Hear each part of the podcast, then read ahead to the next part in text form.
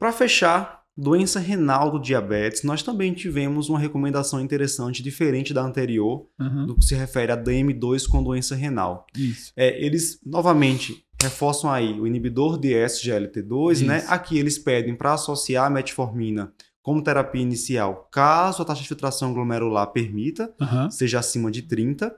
Mas o interessante, Luciano, que eu vi, é que eles citam o análogo do GLP-1, né? De forma sequencial. Se o paciente já está com metformina, inibidor do SGLT2, como uma próxima droga, seria um análogo do GLP-1, Aham. principalmente no paciente que tem também obesidade, por ter benefício referente à albuminúria. Isso. Então ele não tem, obviamente, o grau de recomendação de uma gliflosina para doença renal, mas é uma classe que começa a ser mais citada nas diretrizes sobre doença renal do diabetes. É, assim, a doença vai ter inclusive dois é, papéis na história, né? O pessoal, quando fala doença renal diabetes, a gente tem muito aquela, aquele, aquela questão é, hemodinâmica, que aí a- o ISGLT2 tem um efeito preponderante, aquela história das arteríolas aferentes, eferentes, e você usar a IECA com o ISGLT2 para você diminuir a hiperfiltração. Uhum.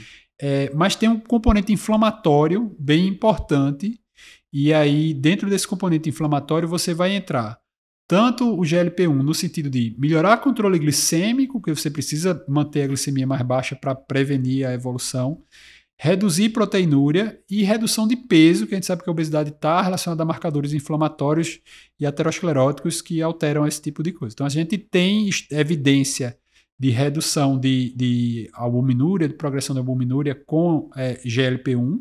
Então ele entra bem nesse, nesse contexto, né? É, eles até fizeram ah, em paralelo, né, assim, a história de, também da finerenona, que é, entraria nessa história da doença renal diabética como um efeito também anti-inflamatório, antifibrótico, que a gente sabe que o bloqueio da, da aldosterona do melanocorticoide teria esses benefícios, né?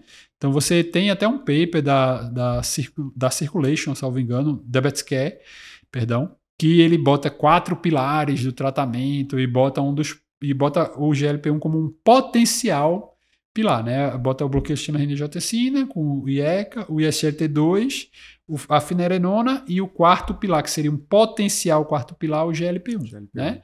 Vamos seguir nessa linha. O GLP-1 tem outros benefícios. Óbvio, se você tiver um paciente renal é, com obesidade, você pode usar.